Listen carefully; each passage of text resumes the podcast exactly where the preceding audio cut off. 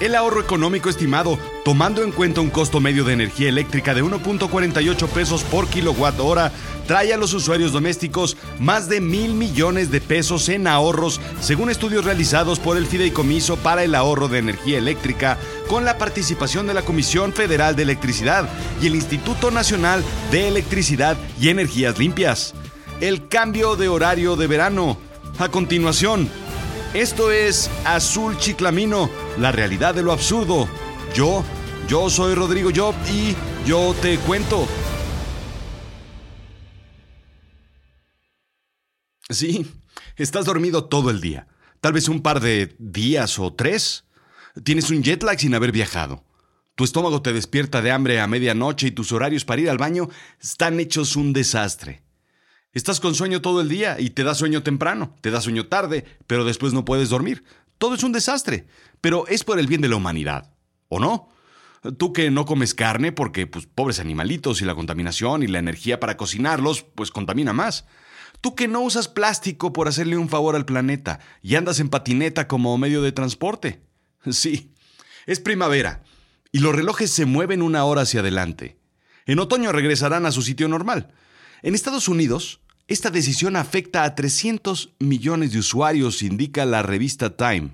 Y sí, es por una idea de ahorro de energía. Y sí que lo hace. Según Expansión, en México traerá un ahorro equivalente al consumo de 571 mil casas habitación durante un año. 1.311 millones de pesos en el 2017. La idea es levantarse antes, cuando aún no hay luz, en muchas ocasiones antes de amanecer, para tener una hora más de luz por la tarde. Aprovechar la luz natural en realidad. Todo sea por ahorrar energía. Pones una hora de tu vida y una semana medio atarantado. La idea original fue de Benjamin Franklin. Sí, el de los billetitos. Y tú, sí, tú, tú me preguntarás. Oye, Rodrigo, ¿Y cómo es posible que pensara cómo ahorrar electricidad quien precisamente descubre la electricidad? ¿Le salió muy caro el recibo del rayo que le cayó a su cometa con aquella llavecita? Y yo te contestaré, no. Según CNN, en realidad él escribe un ensayo sugiriendo que las personas podrían usar menos velas si se levantaran más temprano, haciendo mejor uso de la luz natural. Velas. ¿Qué óvole?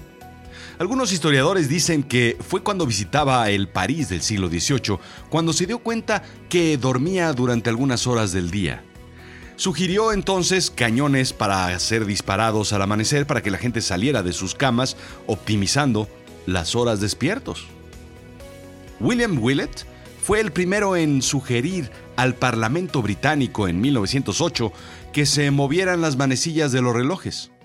En Alemania escucharon la idea y buscando ahorros durante la Primera Guerra Mundial, promulgaron una ley en 1915. Tres semanas después, los británicos siguieron cambiando las manecillas hacia el mismo lado, a pesar de que, pues, ya sabes, manejan del otro lado. No fue sino hasta 1819 cuando se establece la ley de tiempo estándar, estableciendo zonas horarios y un horario de verano. Más de 70 países en el mundo participan en el horario de verano, con notables excepciones como Japón y China. En estados como Hawái, porque lleva doble I, y gran parte de Arizona, son los únicos estados que no cambian horario en Estados Unidos. Pero ahí te va, échate este trompo a la uña. En 2007, de hecho, se cambia el día en el que se atrasaba la hora, en noviembre, para la primera semana del mes, todo para darle una hora más a los pequeños que piden dulces en Halloween. De igual forma, se pensó que con ese cambio habría una mayor participación de los votantes en años electorales. Los expertos dicen que siempre que cambies tu reloj es bueno cambiar las baterías de los detectores de humo, por ejemplo, y que le quites de una vez el cochambre al horno y te limpies la cerilla de las orejas, así como la pelusa esa negra del ombligo y pues ya de una vez que te cortes las uñas. Pero existe una teoría conspiratoria, como en todo. El horario de verano no tiene hoy en día un enfoque de ahorro en energía. Tiene un macabro enfoque, sí, comercial. Un estudio de JP Morgan Chase indica que regresar del horario de verano, es decir, al horario normal en noviembre, implica una caída en el gasto de entre 2.2% y 4.9%, dependiendo de dónde vives. Para comprobar la teoría de JP Morgan, se compararon los gastos en dos ciudades, Los Ángeles y Phoenix, 30 días antes y 30 días después del cambio de horario en marzo, y 30 días antes y después de regresar al horario en noviembre. Los Ángeles cambia de horario. Phoenix no. Los resultados fueron fantásticos. Bueno, en realidad no fueron fantásticos. Solamente me gusta decir fantásticos. Sí, es verdad que a esa hora adicional se inducen gastos adicionales. Este se vería reflejado en Los Ángeles y no en Phoenix. Los resultados, después de esta pausa. Sí, bien, pues existe un pequeño incremento de un mediocre 0.9%, menos del 1%, en gasto de tarjetas en Los Ángeles, arrancando el horario de verano. Y hay una fuerte reducción del 3.5%, terminando el mismo. Pues sí, se benefician algo, un poco. Pero a ver entonces, ¿quién se beneficia verdaderamente bien? Alguien sale ganón seguro. Así es que lo investigué. Indica Michael Downing de la Universidad de Tufts para el New York Times que los estadounidenses en efecto disfrutan más de ese horario saliendo de sus casas, visitando parques y centros comerciales, pero no van caminando, por supuesto. El horario de verano incrementa el consumo de gasolina, según la Association for Convenience and Fuel Retailing. O sea que es algo así como el Club de Empresarios de Gasolineros o algo así han sugerido comenzar el cambio un poco antes, este año incluso. La industria estima mil millones de dólares anuales adicionales en ventas desde que el lobista de la organización negoció adicionar un mes más desde 1986. Sí, son decenas de miles de millones de dólares desde entonces. La industria del esparcimiento también se ha beneficiado, según la Cámara de Comercio, a través de los mayoristas o retailers. Las ventas se ven incrementadas en productos como jardinería, reparación del hogar y deportes. Los golfos también se han beneficiado. perdón, golfistas dice aquí. Los golfistas también se han beneficiado. Esto hace más sentido.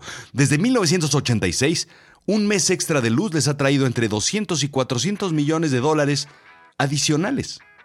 Pero probablemente mi favorito, después de implementar cambios en horarios de verano, sean los empates en el béisbol. Estos bajaron. ¿Qué? Sí, bajaron. Las luces no habían sido instaladas y muchos estadios y partidos que debieron finalizarse cuando no había luz se declararon empatados. Muchos fans se sentían robados por tan abrupto final sin final. ¿Y dónde está el final final? Decían muchos al unísono, algunos mirándose aún con palomitas en sus bolsas de papel y cervezas en sus vasos de cartón. Y nadie, nadie supo responderlo. Con el horario de verano, los empates decrecieron de 22 a 5. Y así continúa la historia. Un estudio del England Journal of Medicine, publicado en 1996, indicó que se reportaron 8% más accidentes de tráfico el lunes siguiente al cambio de horario.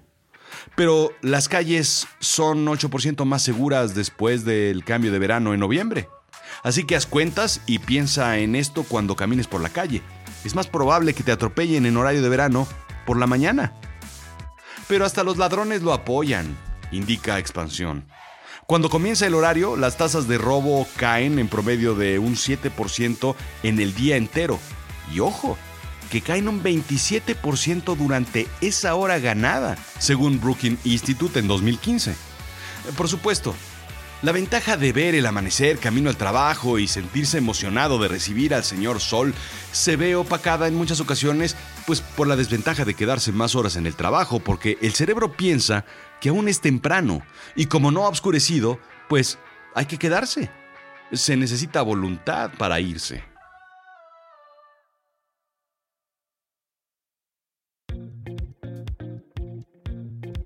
A mí, déjame decirte que sí me gusta.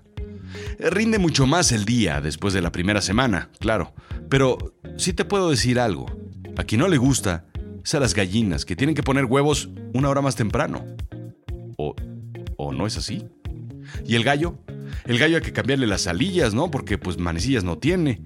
En fin, esto fue Azul Chiclamino, la realidad de lo absurdo. Sígueme en Twitter arroba rodrigo-job, en Instagram rodrigo-job y ahora en YouTube.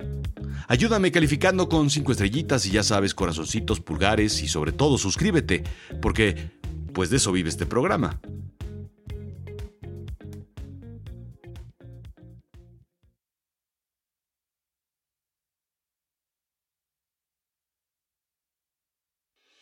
Un reporte de última hora. No tengo nada de sueño y es la una de la mañana. El día de mañana estaré completamente dormido en la oficina. Gracias por acompañarnos.